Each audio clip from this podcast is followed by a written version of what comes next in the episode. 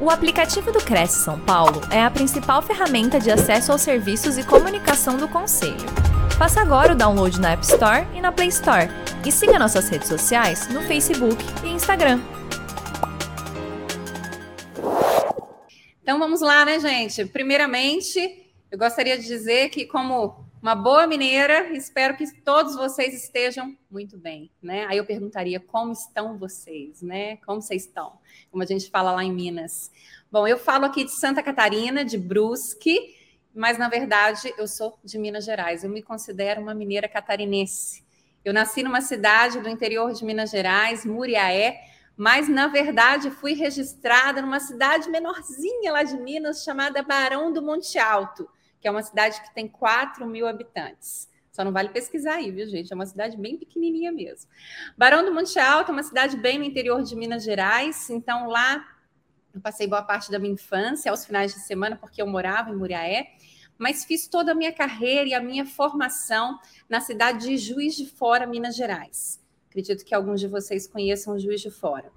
Então, assim, é, em Juiz de Fora eu me formei em administração, me pós-graduei, fiz mestrado em Belo Horizonte também iniciei a minha carreira na docência. E aí vocês devem estar se perguntando, né? Como é que eu vim parar em Santa Catarina? Né, o que que hoje eu faço aqui em Santa Catarina? Bom, é, em 2014, mais ou menos, né, eu e meu marido, nós fizemos o nosso projeto de carreira e resolvemos fazer vários concursos pelo Brasil. Viajamos para o norte, para o sul, para o centro-oeste, enfim, somos professores, nós dois, e também eu trabalho também com consultoria. E aí, é, fazendo as provas todas, né? Meu marido passou no concurso aqui de Santa Catarina e eu vim acompanhá-lo. Bom, então aqui em Santa Catarina eu atuo na universidade chamada Unifeb, que é uma universidade fantástica aqui da cidade de Brusque, e também atuo como consultora, palestrante e treinadora. Mas vamos ao que interessa, né, gente? Vamos aí ao nosso tema da noite: os sete passos da carreira emocionalmente produtiva. Quando eu estava é, alinhando esse tema para poder falar aqui para vocês, revisitando todas as minhas anotações, eu me lembrei de uma história que eu quero contar rapidamente para vocês aqui. Quando eu iniciei minha carreira de palestrante, a primeira palestra que eu dei foi numa cidadezinha de Minas chamada Ubá. Ubá é, uma, é um polo moveleiro, é uma cidade pequena que tem lá em Minas, e foi lá que eu dei minha primeira palestra. Eu me recordo muito bem ali do, do contexto, do cenário, era, era uma palestra para 40 pessoas, eram, eram empreendedores da cidade, enfim. E eu fui convidada na época para uma associação, se não me engano, se chamava a Silba e Adubá, para poder dar essa palestra a respeito já de comportamento humano. Eu já tinha ali um processo de especialização, já em conclusão, mas enfim, eu me recordo que quando eu terminei de dar aquela palestra, no momento que eu encerrei a palestra, eu tive aquela sensação de, de dever cumprido, mas de uma realização tão grande. E naquele momento eu tinha certeza absoluta que o passo que eu havia dado na minha carreira era de fato o passo que eu realmente gostaria de ter dado, que eu estava me sentindo realizada. E é sobre isso que eu quero conversar com vocês hoje, sobre essa questão de realização. Quando a gente fala de carreira emocionalmente produtiva, não tem como a gente desvincular isso da questão de realização profissional. Então, quando eu descobri lá atrás, na primeira palestra que eu dei, que eu me sentia muito realizada fazendo aquilo, eu fui trilhar todo um caminho. E, obviamente, um caminho longo, cheio de situações que eu tive que enfrentar, cheio de questões que eu tive que superar e cheio de, de, de, de outras, outros contextos que eu tive que equilibrar. E aprendi muito durante a minha jornada o quanto que é importante a gente ter esse equilíbrio emocional no nosso processo produtivo. Exatamente por isso, pela minha jornada, que eu criei essa palestra, né, que são os sete passos né, da carreira emocionalmente produtiva. Mas para a gente poder começar a conversar, eu gosto de alinhar né, bem aqui o nosso plano de voo. Então, eu gostaria de alinhar com vocês como é que vai ser essa nossa jornada, esse voo nosso aqui nessa noite. Primeiro, a gente vai entender os sete passos. No segundo momento, a gente vai compreender, obviamente, como implantar os sete passos. E também eu gostaria de iniciar dizendo o seguinte para vocês: compreender que tudo é processo, comprometimento, alinhamento de limites e foco. Foco em tudo que fizer. Então, a primeira questão que eu quero alinhar com vocês dentro do nosso plano de voo, que a gente precisa de compreender é que tudo é processo, tudo tem um caminho a ser seguido e tudo é questão de comprometimento, alinhamento de limites e foco.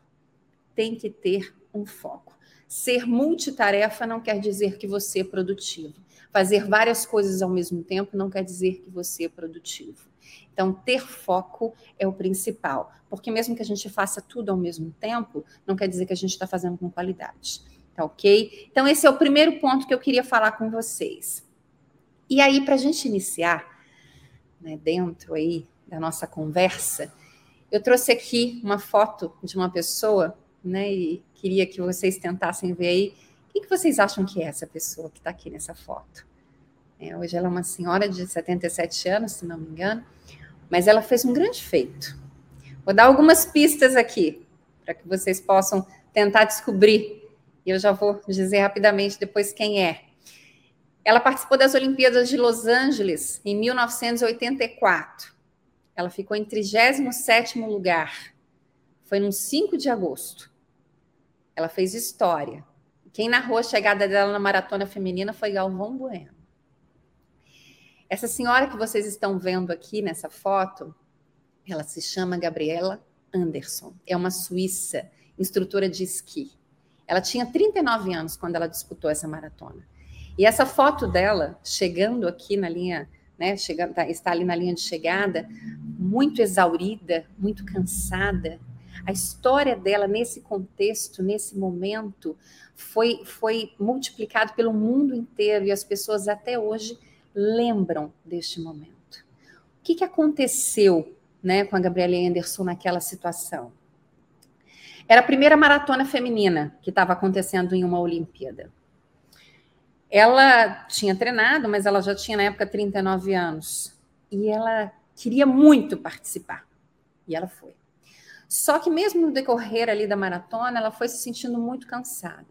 E quando já estava quase, né, quase terminando, ela foi, estava muito exaurida. A equipe médica tentou tirar ela, né, da, da competição, mas ela pedia, não, não, eu quero terminar, eu vou terminar, me deixem terminar. E assim foi feito. E aí o Galvão Bueno até conta essa história, que ele foi chamado para narrar a chegada dela, porque foi muito emocionante. Onde ela estava, né, que era um coliseu lá de Los Angeles, que estava ocorrendo a maratona, as pessoas pararam para ver aquele imenso feito da Gabriela. Todo mundo olhava para ela e, se, e, e, via nela aquela paixão, aquela vontade, aquele esforço, aquela persistência, e assim ela foi. E todos foram junto com ela. Foi emocionante. Se alguns de vocês não assistiram isso, assistam. Tem vídeos dela no YouTube, né? Tem muitas reportagens, enfim, vale a pena, é inspirador. E aí a primeira pergunta que eu quero fazer para vocês é a seguinte: como é que vocês acham né, que alguém que não ganhou a disputa entrou para a história e é lembrada até os dias atuais? Ela chegou em 37 lugar. Ela não ganhou, ela chegou por último. Mas ela fez história, ela deixou um legado. As pessoas repetem a história dela até hoje. Eu estou falando da história dela aqui hoje. Na época que ela disputou as Olimpíadas, eu tinha dois anos de idade. Então, olha, olha o quanto que a história dela vai ultrapassando os tempos e as pessoas vão se recordando. E por que, que eu trouxe ela aqui hoje? Para a gente poder começar a nossa conversa falando dessa, dessa história, desse legado, dessa, né, né desse momento que a Gabriela Anderson viveu e que trouxe para a gente tanta, tanta inspiração. Porque ela, ela, naquele momento, provocou nas pessoas paixão por aquilo que ela estava fazendo. Ela demonstrou o máximo esforço. Ela demonstrou, demonstrou a máxima determinação. E isso é fantástico. Isso contagia as pessoas. Contagiou as pessoas na época e até hoje isso é repetido. Então, verifiquem. E é uma coisa que a gente vai falar durante a nossa conversa. Será que é importante o fato de vencer realmente tudo? Ou tudo vai depender da minha jornada, da minha caminhada, do meu processo? Essa é a primeira reflexão que eu quero trazer aqui para vocês. Qual é a jornada que a gente quer trilhar? Qual é o caminho que a gente vai trilhar? Como que a gente vai fazer isso? E eu gostaria que a gente tivesse essa história aqui como balizadora dessa nossa conversa, essa inspiração que a gente tem, que é a Gabriela Anderson. E aí, dando sequência, eu queria dizer para vocês o seguinte: a paixão, ela constrói. E a sorte, né? Muita gente fala assim: ah, você teve sorte, ou fala com alguém, você teve sorte. Mas a gente é, é, costuma, como o Mário Sérgio Cortella fala isso, né? A sorte acompanha a coragem, desde que a coragem seja competente, de fato, concordo plenamente com ele. O que, que a gente entende sobre a questão de sorte? Aí é, é, eu vou dar um outro exemplo. Imagina que você pode até ganhar na loteria, mas se você não for competente o suficiente para utilizar o prêmio que você ganhou, talvez ele não dure tanto tempo. Então não é a sorte especificamente, é a competência que se tem por trás de toda aquela questão, de todo aquele processo. Então, a sorte, ela só vai valer de fato se tiver uma competência ali atuante. E aí a gente fala da persistência correta. Prestem bem atenção nisso, isso é importantíssimo. Persistir, persistir corretamente. Quando a gente fala de resiliência, né? Resiliência, imagine uma mola, você estica essa mola, ela volta, estica, ela volta, é o seu estado natural. E você faz isso várias vezes, né? Se você faz isso muitas vezes, vai chegar um momento que vai desgastar essa mola e talvez ela não volte para o seu estado natural. Ser resiliente é uma competência super importante, mas tudo tem um limite. Emocionalmente falando, fisicamente falando, e nós precisamos de perceber este limite para que de fato a gente seja emocionalmente produtivo. Então, tem um equilíbrio da persistência correta. E você precisa de entender qual é o seu equilíbrio. Qual é o ponto que você não pode ultrapassar, porque senão, caso contrário, você não consegue mais progredir. Você vai estagnar. E aí, na sequência, eu digo o seguinte: não é sobre querer ser o que alguém acha interessante, mas é sobre ser quem se é. Esse é o começo, exatamente assim. E aí, uma outra questão que eu queria colocar aqui para início de conversa. Muito cuidado com os castelos de vento. Eles não se sustentam. A gente está falando aqui para uma maioria de corretores, né? E a gente sabe que uma casa não se constrói do teto para o chão. A gente constrói da fundação para o teto. Essa fala de castelos de vento, ela não é minha, ela é do William George Jordan. Estou olhando aqui porque o livro dele está aqui. Eu trouxe para depois fazer uma indicação de leitura para vocês.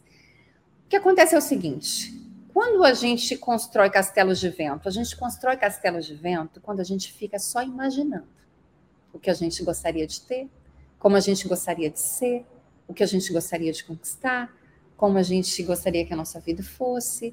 E a gente vai só imaginando, imaginando, sonhando, e aí a gente constrói um castelo, fiquem pensando naquele castelo, mas não, não faz nada para o processo da fundação disso.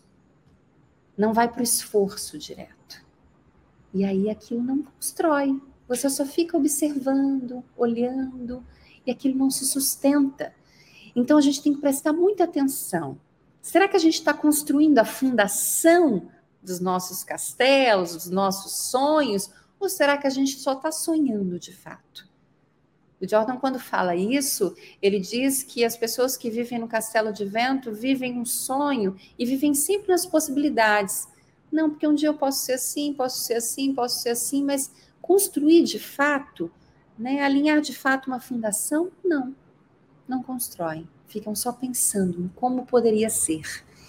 E aí é que eu digo, muito cuidado muito cuidado na construção desses castelos que não se sustentam. E baseado nisso, eu passo aqui para a próxima questão, que é o seguinte: fique muito atento, muito atento, todos vocês que estão aqui. se é morno, se tanto faz, se está ok. Vou parar aqui para poder comentar. Quando está morno, quando tanto faz, quando está ok. Sabe quando você pergunta para uma pessoa assim, aí, como é que você está? Ah, tô levando. Tá tudo, tá ok. Ah, você quer tanto faz. Não tá nem ali, nem aqui. Não tá caminhando nem para frente, nem para trás. Está estagnado num processo. Então, muito, muita atenção quando você está também nessa situação. Porque essa situação de estar morno, né? Não está nem quente, nem frio, está ali no meio termo, está mediano, está dando para viver, está sobrevivendo. Então, tanto faz, tá bom, eu escolhi aqui, ali, tá tudo certo, não tá ok. Não, não, não espera o extraordinário. Espera só o suficiente. Então, fica muito, muito ligado nisso. Porque se de fato você está vivendo num contexto de morno, tanto faz, está ok, muito cuidado com a sua jornada de carreira, muito cuidado com o que você está de fato construindo dentro das suas questões de sonho. E aí a gente fala da forma, o sentido, a verdade e os valores. O que, que seria a forma, o que, que seria o sentido, o que, que seria a verdade, o que, que seria os valores? A vida, a vida, ela tem que ter forma. Você tem que dar uma forma para a sua vida, um alinhamento para a sua vida. Na sequência, um sentido para ela. Isso tudo tem que estar tá baseado, fundamentado numa verdade que é sua, nos valores que são seus. Aí você consegue construir aquilo que é extraordinário para você. Porque uma carreira emocionalmente produtiva é uma carreira que te traz realização, que te traz satisfação, que te traz alegria, que você de fato fica feliz com aquilo que você realiza. Então, quando você tem essas questões muito bem alinhadas, de forma, sentido, verdade, valores, você está realmente vivendo a sua jornada como de fato ela deve ser, conquistando né, os seus caminhos, trilhando ali e construindo os seus espaços. E aí eu encerro essa parte aqui dizendo o seguinte: viva de fato e não fique olhando o acaso esperando o extraordinário acontecer. Tem algumas pessoas que esperam o extraordinário acontecer, mas o extraordinário ele só acontece quando a gente vai atrás dele. Então, pensem muito sobre isso. E aí, para a gente poder iniciar nos sete passos, né, eu quero dizer o seguinte: tudo depende de um ponto de partida. É, se a gente quer ir em algum lugar, a gente tem que saber onde que a gente está. Se a gente quer se desenvolver, a gente tem que saber o nosso estágio atual. Não adianta eu falar que eu quero isso, quero aquilo, quero aquilo outro, se eu não sei exatamente onde eu estou. Se eu não sei aonde que eu estou começando, eu não tenho como ir para nenhum lugar. E aí eu falo do passo um. Qual que é o passo um da nossa jornada? Comece pelo porquê. O porquê aqui eu estou me referindo a um autor excelente, né? Um autor e jornalista, Simon Sinek, que escreveu o livro Comece pelo Porquê. Quem não assistiu o TED Talks dele deve assistir. Interessantíssimo. E aí, quando a gente fala comece pelo porquê, eu quero que vocês façam um exercício mentalmente aí, se perguntando, né? Qual é o sentido de fazer o que você faz? Qual é o sentido de fazer o que você faz? Esse é o primeiro passo da carreira emocionalmente produtiva. É começar pelo porquê. Se você não sabe, de fato, por que você faz o que você faz, consequentemente, você também está com autoconhecimento ainda a desenvolver. Precisa de um processo de desenvolvimento aí. Então, tem algumas coisas que precisam de ser investigadas. E é muito importante a gente entender isso, porque caso contrário, a gente não consegue ter desenvolvimento. Como eu acabei de falar, para ocorrer desenvolvimento, a gente precisa de saber o ponto de partida. Sem conhecer o ponto de partida, você não vai a lugar nenhum. Suponhamos que você queira viajar, ah, quero viajar, eu moro aqui em Brusque, eu quero ir para São Paulo, então estou em Brusque e vou para São Paulo. Eu falo, ah, quero ir para São Paulo, onde você está? Não sei. Você vai? Não, você não vai. Então é muito importante. Lembra agora dos castelos de vento. Lembra da fundação de uma casa. Você primeiro constrói a fundação para depois levantar as paredes, para depois construir tudo. Se você não tem a fundação, nada se ergue para cima. Não vai, não adianta. Se você tentar, vai ser muito instável, vai ser muito raso e logo, logo vai se perder. Precisa de ter uma fundação muito forte. E o que te dá fundação numa carreira emocionalmente produtiva é saber o seu porquê. E aí, para te ajudar, eu trouxe aqui esse triângulo, que diz o seguinte: prestem bem atenção nesse desenho.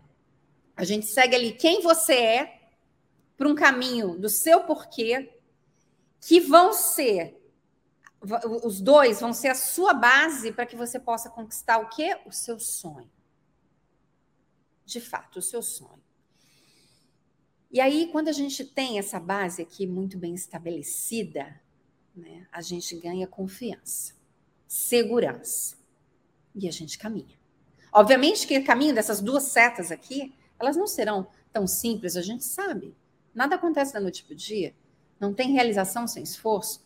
Não tem conquista que você não tem que lutar, que você não tem que ultrapassar obstáculos, que você não tem que se superar a cada momento. Não tem como. Então percebam muito bem qual é o caminho, né, que você tem que seguir. Mas a base tem que estar ali, porque se não tiver a base, você vai estar construindo o quê? O seu sonho como um castelo de vento. Aí ele despedaça todo e não adianta. Não adianta, não adianta querer começar de trás para frente. Não, não dá. Então, o primeiro passo que a gente não pode esquecer é comece pelo seu porquê. Entenda o porquê você faz o que você faz.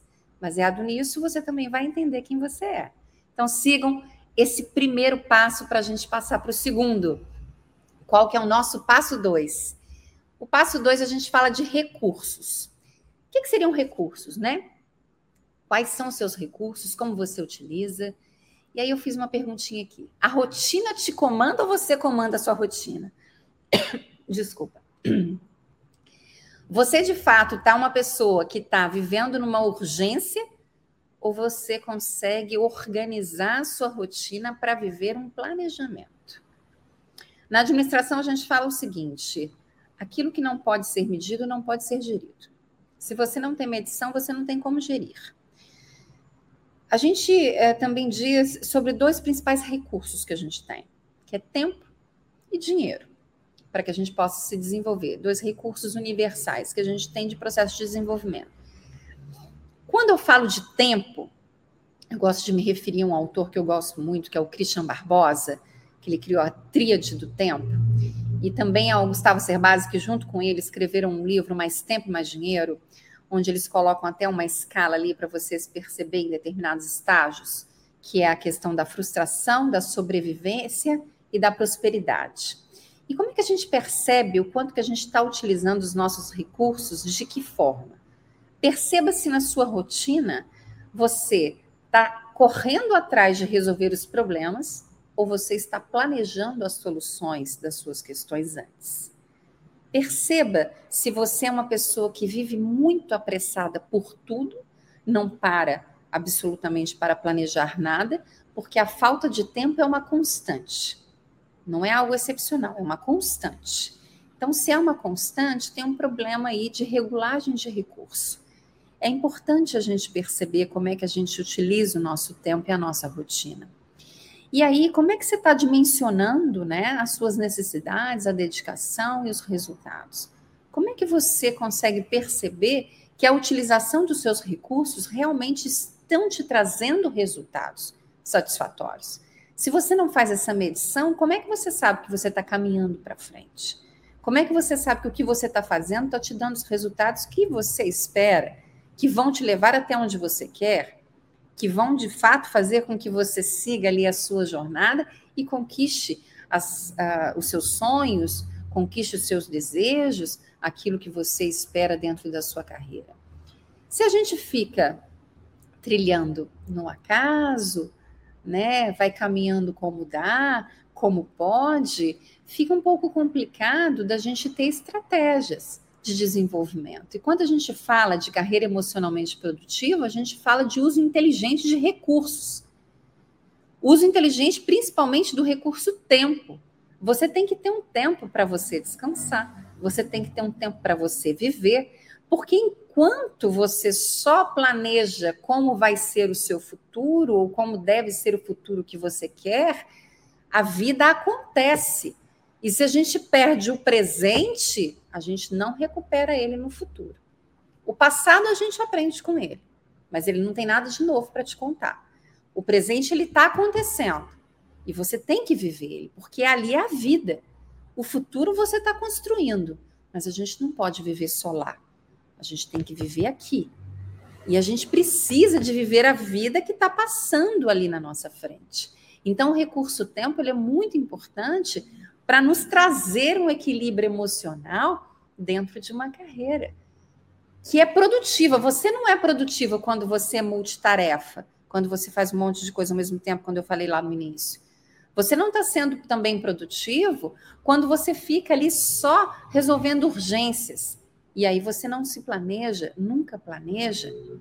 Então, é o momento, de fato, de utilizar um processo de planejamento, de mudar uma rotina, de criar novas rotinas, de utilizar os recursos que estão disponíveis para você de forma que faça com que você conquiste aquilo que você deseja. Não dá para deixar para que o acaso ou alguma coisa te traga os resultados que você espera. A única pessoa responsável pelos seus resultados é você mesmo, não tem outra saída. Então, o nosso passo dois são os recursos. E aí eu trago agora o passo três. O passo três é algo muito, mas muito importante. Nesse ponto aqui, eu quero aprofundar com vocês uma questão que é a seguinte: quando a gente fala de alto, a gente fala de si mesmo, né? A gente fala das nossas questões pessoais, né? Das nossas percepções, das nossas auto-percepções, enfim. E aí eu pergunto, né? O que, que importa mais? O que o outro pensa ou o que você sente e pode? A outra questão é: é por você ou é sempre por alguém? E aí eu coordeno isso com três questões principais: autopercepção, autocuidado e autorrespeito. Quando a gente fala de uma carreira emocionalmente produtiva, a gente fala de questões emocionais. E algumas questões que eu trago aqui estão na base do desenvolvimento da inteligência emocional, principalmente a autopercepção.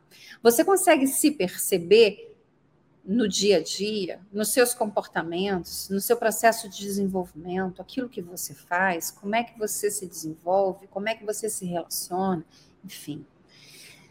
Você tem um autocuidado com você mesmo? A gente não tem como transferir autocuidado, tá? A gente tem que se cuidar primeiro. A gente tem que estar em primeiro plano, porque se a gente não tiver, a gente vai estar onde? E não tem como transferir para ninguém, para nada, a questão de autocuidado, né? Autoestima. Estima, né? Você se amar, você de fato olhar para si, gostar de quem você é. Isso é muito importante. Quando a gente fala assim, ah, não, esse esse objeto é um objeto de estimação, é porque tem valor para gente. Quando a gente fala de autoestima, é isso. Né? Qual que é o valor que a gente tem para a gente mesmo? A gente tem que pensar muito sobre isso. Porque ser emocionalmente produtivo é ter um autocuidado muito grande conosco, com as nossas emoções, com as nossas questões, com as nossas necessidades, nos entender, nos respeitar. E eu passo ali para o autorrespeito. Respeitar os nossos limites. E tem uma questão muito importante que eu quero falar aqui, que é a, o perfeccionismo, né? Existem duas vertentes de pesquisas a respeito do perfeccionismo. Existe o perfeccionismo que ele é interessante porque ele faz com que a gente sempre se desenvolva, e existe o perfeccionismo que sempre é, nos atrasa, que é uma questão assim, é, você sempre quer fazer o melhor, e por você sempre querer fazer o melhor, você nunca começa. Então começa da forma que dá para começar. Faça o melhor com o que você tem hoje, enquanto você não pode fazer o melhor com aquilo que você deseja. Respeite os seus próprios limites, as suas circunstâncias, aquilo que está diante de você naquele momento.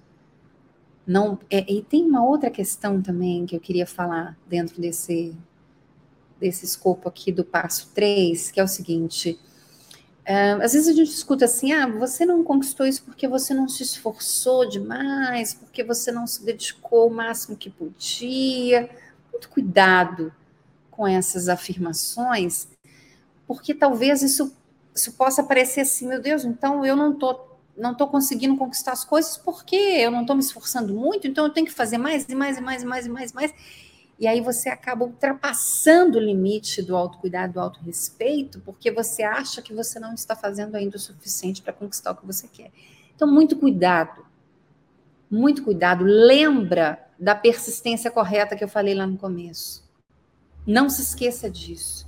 Lembra que a resiliência é importante, mas quanto mais você estica a mola e volta, estica e volta, estica e volta, uma hora ela não pode não voltar ao normal. Então, qual que é o cuidado que você está tendo em relação a isso?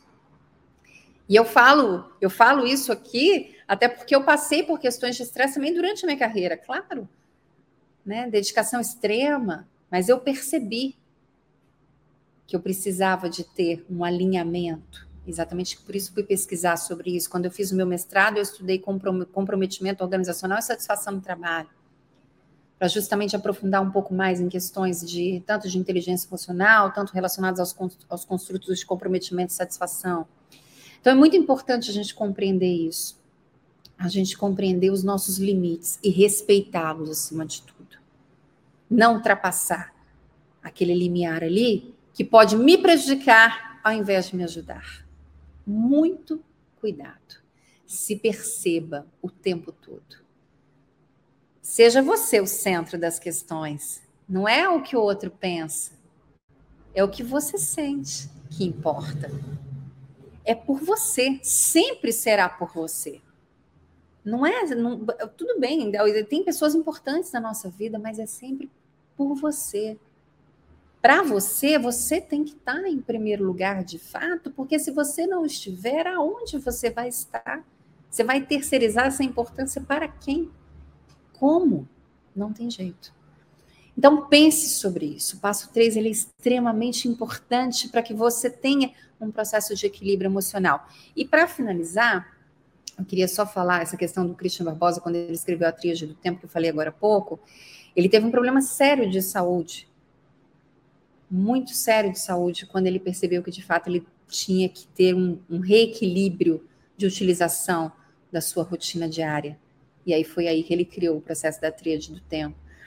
Então é muito importante a gente perceber essa necessidade antes da necessidade nos parar. Não se esqueçam disso. Não espere que a necessidade te pare. Aprenda a se cuidar antes que isso aconteça. Exatamente fazendo isso é que você vai conquistar uma carreira que é emocionalmente produtiva. E aí, dando sequência, eu vou para o passo 4. E o passo 4, a gente fala de empatia. A empatia, para mim, é algo importantíssimo, né? A gente fala da percepção do outro, da construção de relações, da união de valores, de trocas, de conversas, de laços, de tudo isso. Mas eu queria contar aqui uma história para vocês que aconteceu comigo para poder exemplificar o quanto que a empatia é importante. Lá em 2009, 2010, quando eu estava trilhando aí o meu caminho na consultoria, eu aluguei a minha primeira sala comercial lá em Juiz de Fora, lá em Minas. morava ainda com os meus pais e tal. E aí meus pais me ajudaram, tinha uma estagiária que trabalhava comigo, Aí eu me lembro que eu comprei os móveis, os equipamentos, montei tudo, minha sala estava linda, né? E tudo, fiquei toda emocionada com aquela conquista. E, e aí estava tudo certo, comecei a dar os treinamentos, tinha uma sala de treinamento com várias carteiras que eu tinha comprado, tudo pintado, tudo lindo. E aí teve uma sexta-feira, eu me lembro desse dia como se fosse hoje, ontem, assim, uma sexta-feira que choveu muito muito. Era um prédio pequeno no bairro de São Mateus, lá em Juiz de Fora. Era um prédio pequeno, né, de algumas salas comerciais, e choveu muito, muito, muito, muito, muito, muito, muito. Eu não sei o que aconteceu com o telhado daquele prédio, e aí a água empoçou ali e começou a vazar água pelas lâmpadas, e aquilo caiu no meu escritório, e alguém me ligou e pediu para eu ir lá. Era noite, E aí eu chamei a minha família, foi meu pai, foi estagiário e tal, o pessoal foi lá comigo. Quando eu cheguei e que eu abri a porta e eu olhei, aquela, sabe aquela sensação que você fala assim, meu Deus, né? Tanto esforço, tanta coisa que eu construí que está aqui, não está mais, como é que eu vou fazer? E aí eu me lembro do que meu pai me falou. Ele olhou para mim e falou bem assim: Filha, isso é pouco para você. Vamos em frente. Vai dar certo. Vamos lá. Não para agora, não. Vamos. E aí, minha mãe também, a estagiária que estava ali, as pessoas me apoiando, né, compartilhando comigo daquele momento, me ajudaram e tudo, e a gente foi, limpou tudo, não, não estragou assim nenhum equipamento, mas molhou os móveis, enfim, teve algumas questões e dali foi. Depois de seis meses eu fui para outro, outro prédio, consegui para o centro da cidade, aí já conquistei novos contratos, enfim, fui trilhando o meu caminho. Mas naquele momento ali, em vários outros momentos, né, a gente percebe o quanto que a empatia é importante, receber a empatia, ver que o outro sente por você. Naquele caso foi o meu pai, mas eu tive muitas pessoas durante toda a minha carreira que sempre tiveram um carinho muito grande e, e, que, e que, fizeram esses laços, né, para que de fato a gente consiga seguir. E por que, que eu quero falar que isso é importante para uma carreira emocionalmente produtiva? Porque durante o desenvolvimento da nossa carreira, durante o alinhamento lá que eu coloquei para vocês, quem é você, do porquê de seguir, conquistar seu sonho, essa jornada, ali naquele meio, você tem relações. E são essas as relações que vão te impulsionar para frente. A gente tem que saber conviver e criar relações que impulsionam a gente para frente. E muitas pessoas fazem isso conosco, nos impulsionam para frente. E a gente também tem que impulsionar as pessoas para frente. Então, percebam a empatia como algo muito importante numa carreira que vai de fato ser emocionalmente produtiva, porque são as relações que fazem a gente crescer. E para encerrar o passo 4, eu queria dizer algo muito importante.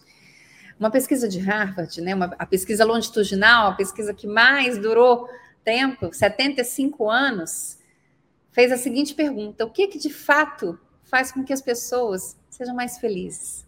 O que, que é? Será que é a fama? Será que é o dinheiro? Que, que será que faz com que as pessoas sejam mais felizes? Eles desenvolveram uma pesquisa com mais de 700 pessoas durante 75 anos.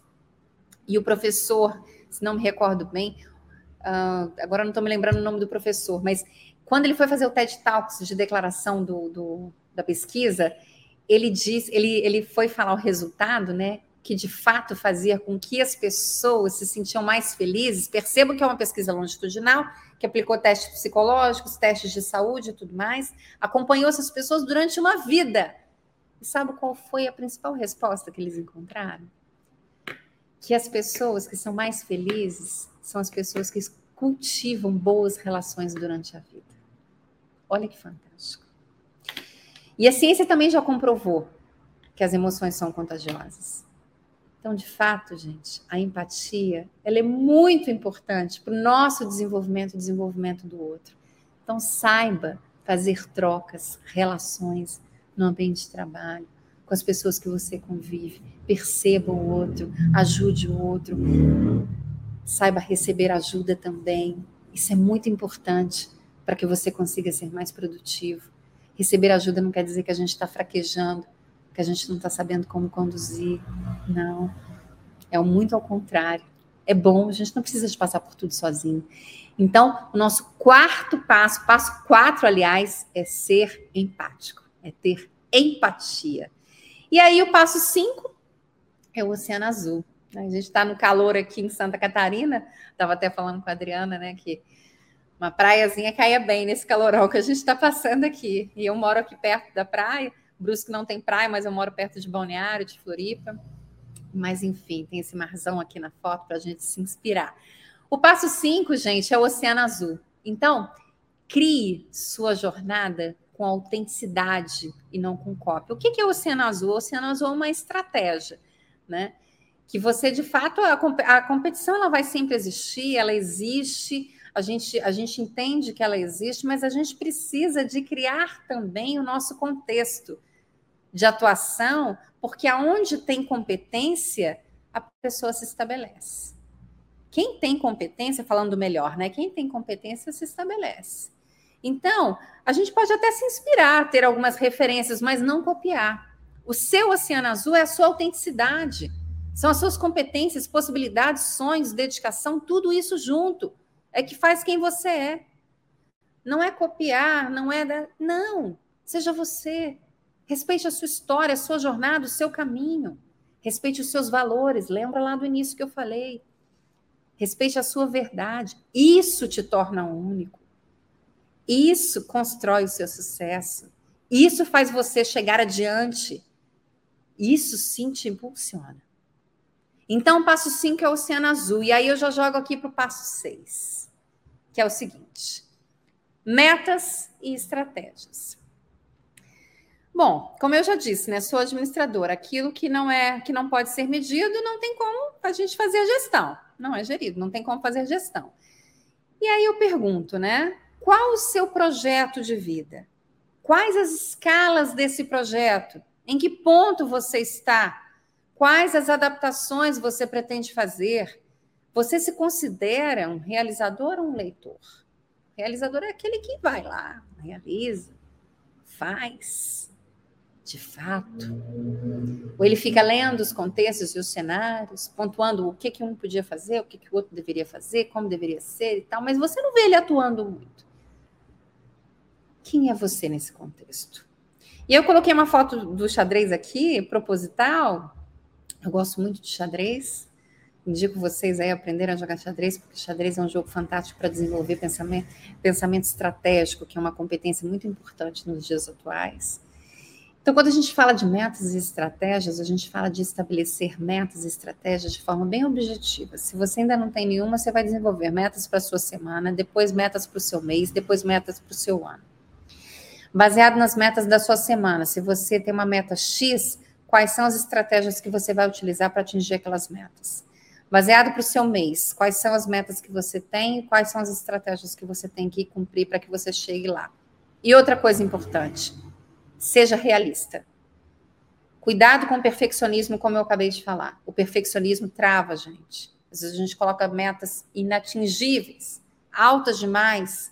Isso não quer dizer que a gente não tem que querer muito, não, longe disso. Isso quer dizer que a gente tem que saber que o que eu falei lá no começo, que tudo é um processo. Tudo é um processo. A natureza não dá saltos. Por que, que a gente vai dar saltos de desenvolvimento? Não tem como. Então, são progressos. As suas metas, suas micrometas, trace estratégias específicas e vá se desenvolvendo, vá trilhando esse processo.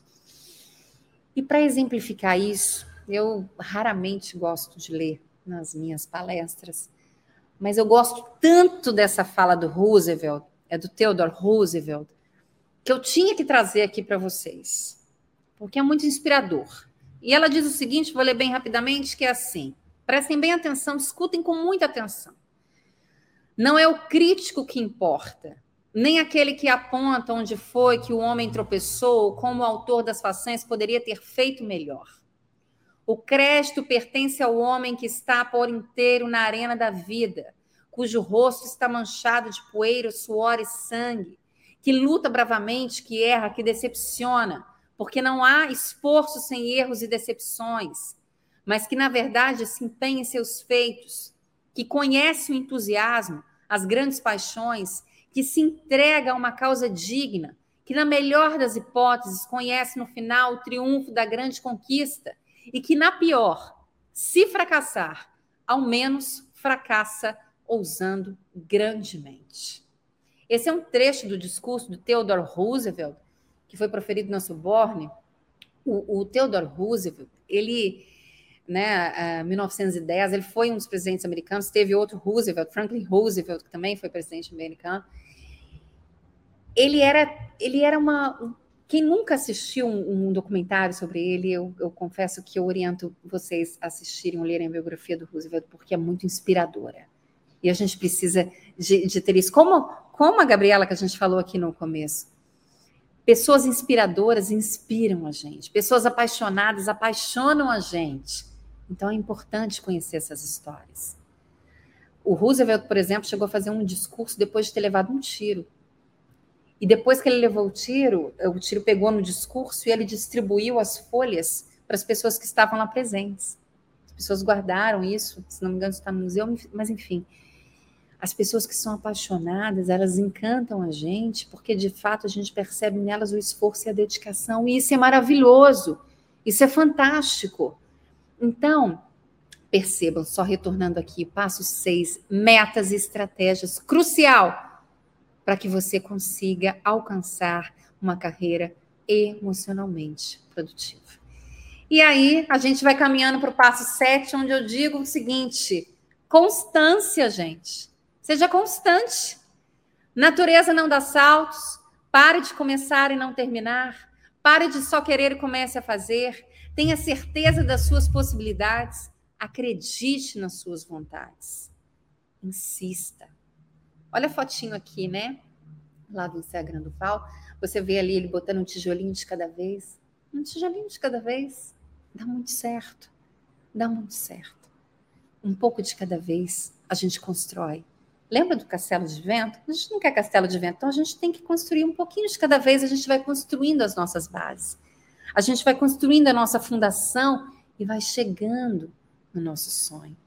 Então percebam o quanto que é importante a gente ter constância, a gente insistir, mas não se esqueçam da persistência correta.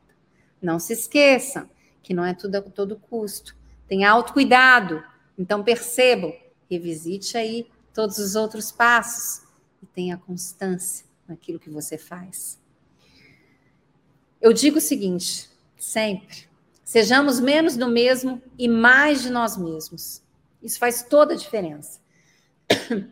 E seja o melhor no seu propósito de vida, o melhor no seu porquê. Pare de ser par e comece a ser ímpar. Eu escutei a Luana Piovani falando essa frase. Engraçado falar isso, né? Mas enfim, Pare de ser par e comece a ser ímpar. Eu achei isso super interessante. Pare de copiar e comece a criar. Pare de querer ser melhor que o outro e comece a olhar a sua jornada. Sabe por quê? Porque quando você começa a trabalhar a sua paixão, o seu propósito, você irá ser um destaque sem precisar de holofote nenhum, porque as pessoas vão perceber. Isso é construção de autoridade. Quando alguém é uma autoridade em alguma coisa, se ela precisa te falar que ela é, tem alguma coisa ali que não está né, coerente. Você não precisa, quando você é, você não precisa de holofote, você já é reconhecido como tal. Porque você trabalha a sua paixão, você trabalha o seu propósito, e o mercado, as pessoas percebem isso, identificam isso com uma clareza imensa. Então, gente, comece de fato a trabalhar a paixão de vocês. E a carreira emocionalmente produtiva, ela te traz paz, conforto, retorno, possibilidades e satisfação. Principalmente satisfação, realização, sentimento, né, de estar realizado por fazer aquilo que de fato importa para você. E aí eu digo, não existe caminho mais curto, existe estudo que forma competência e não vá deixar que o amanhã, né, o amanhã, engolir tudo que você vive hoje. Lembra do que eu já falei aqui. O presente está acontecendo, a vida está acontecendo, a gente tem que saber caminhar. Não é a pressa. Não é a pressa. É o caminhar. Não é atropelar. É o caminhar. Você também não tem que parar. Você não tem que ficar devagar. Mas você tem que saber caminhar. E aí, talvez vocês devem falar assim: meu Deus, mas é tanta coisa, né? Para eu poder chegar a ter uma carreira emocionalmente produtiva. E aí eu digo: você não precisa ser tudo, mas precisa ser o melhor que puder hoje. Isso com certeza bastará. Eu garanto a vocês que vai bastar. Experimenta para ver. Com certeza vai bastar. Você não precisa ser tudo mas precisa ser o melhor que puder hoje. Cumprindo todas aquelas questões que a gente falou, tendo autocuidado, tendo autopercepção, tendo autorrespeito, tendo a persistência correta, seguindo esses passos que a gente está passando aqui hoje para vocês. E aí eu queria agradecer vocês dizendo o seguinte: eu desejo um grande sucesso, muitas alegrias e plena satisfação em tudo que realizar hoje e sempre. Muito obrigada, gente. Oi, Daniele. Olá. Nossa, fiquei encantada aqui com todo esse conteúdo, viu? É sério, é verdade. Assim, por mais que a gente saiba de muitas coisas aí, como a gente não coloca em prática, né? Principalmente o alto, a parte do alto. Uhum. Porque às vezes a gente fica naquela questão da empatia, o que também é perigoso, né? Você querer só ficar na, na questão da empatia, de querer fazer pelo outro, querer sentir o do outro, que acaba você às vezes não se voltando para você mesmo, né? E cuidar do seu lado emocional. E, eu acho que isso também é, é, é, é, uma, é uma coisa muito que acontece muito né, com a gente. Muito. Principalmente, né? A gente quer mãe, a gente quer profissional, a gente que quer desenvolver um bom trabalho, né? Então, eu acho que isso tudo também a gente tem que. Acho que é importante a gente sempre se perceber e fazer desses sete passos sempre um equilíbrio, né? Em todos eles. É isso aí. Muito bom. Que bom. Bom, tem algumas pessoas aqui na sala com a gente, é o Flávio Silva, o Ednor Silva dando boa noite e agradecendo. O Ednor, ele é lá de Monte Alegre do Sul. Ah, que legal! É, então, de longe, hein? Cristina é. Santana, é, ela está falando assim: muito obrigada por esse rico conhecimento passado para nós. Na profissão de corretor de imóveis, o conhecimento emocional é muito importante. Bom. E assim, aproveitando essa pergunta da, da Cristina, o Daniele, o que, que você poderia falar um pouco, né, dessa questão que você está falando para corretores de imóveis hoje, sim, né? Sim, sim.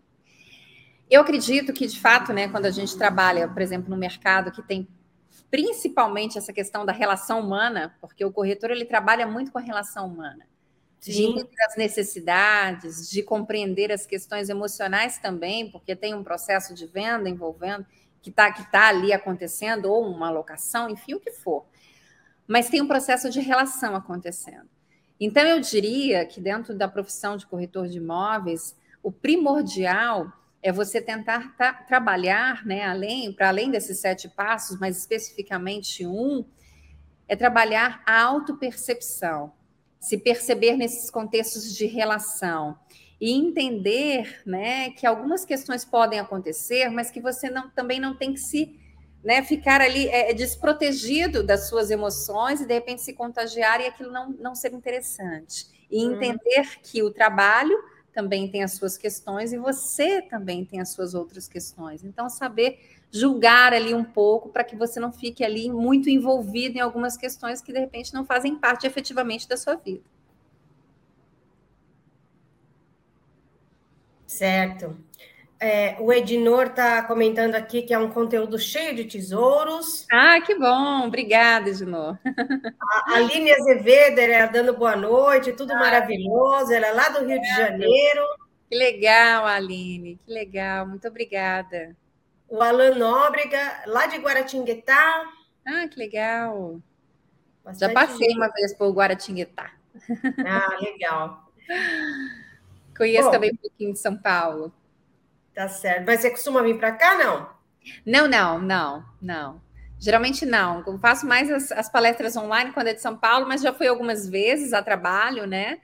A passeio não, mas algumas vezes já fui a trabalho para poder fazer algumas questões, mas não é rotineiro, não.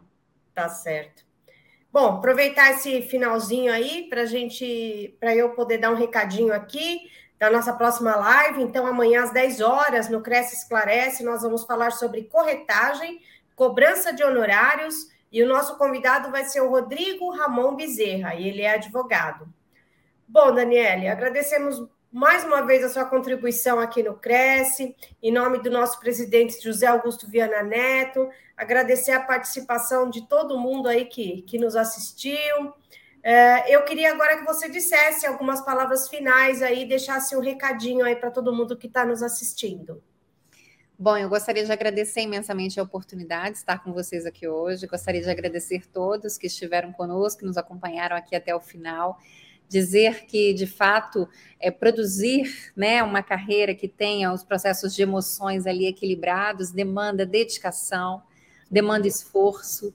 A gente tem que se auto-perceber o tempo todo para que a gente não saia do nosso foco mas que é possível, inteiramente possível. E eu queria dizer mais ainda que é extremamente realizador, porque quando você se equilibra emocionalmente dentro da sua carreira, o seu processo produtivo fica cada vez melhor. Então, quando você está num processo de fato de desenvolvimento, é sinal de que emocionalmente você está equilibrado e aí tudo só vai fluindo. E os seus sonhos vão sendo construídos, né? É verdade. Então é isso. Bom, então, aqui nós encerramos mais uma live promovida pelo Cresce São Paulo. Muito obrigada e boa noite. Boa noite.